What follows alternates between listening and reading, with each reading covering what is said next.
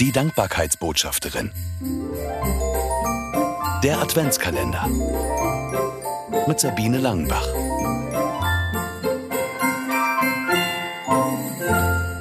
Abgelehnt.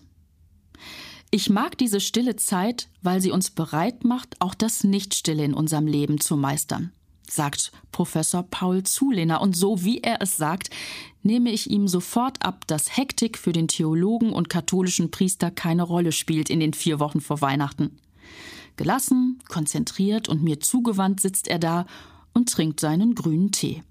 Er erzählt, im Advent ist es für mich ruhiger. Da finden nicht so viele Vorträge statt.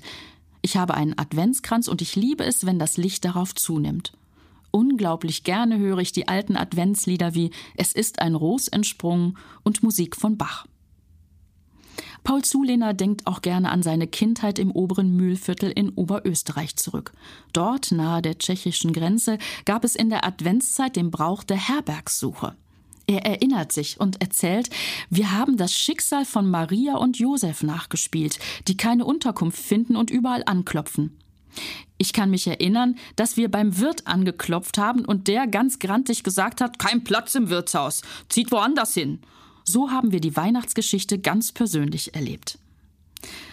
Dieser alte Brauch hat für den 76-Jährigen eine ganz neue Aktualität bekommen.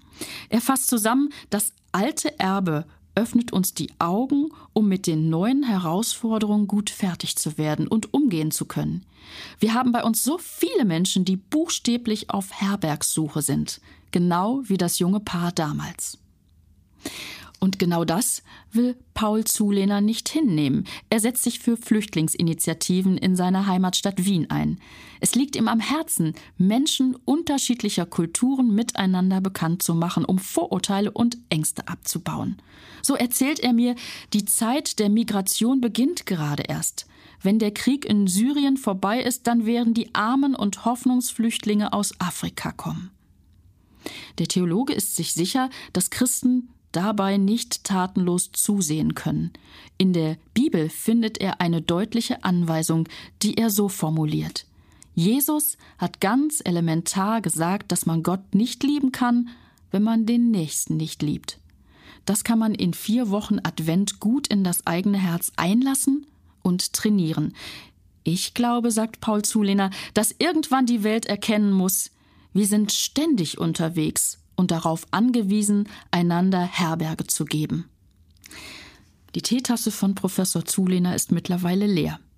Ich bin beeindruckt von diesem Mann, der solch eine Entschlossenheit und gleichzeitig Ruhe ausstrahlt. Mehr Adventskalendergeschichten von Sabine Langenbach gibt es in ihren Büchern. 24 Begegnungen zum Staunen im Advent und 24 Mal Hinhören im Advent. Erschienen im Neufeld Verlag. Erhältlich überall, wo es Bücher gibt.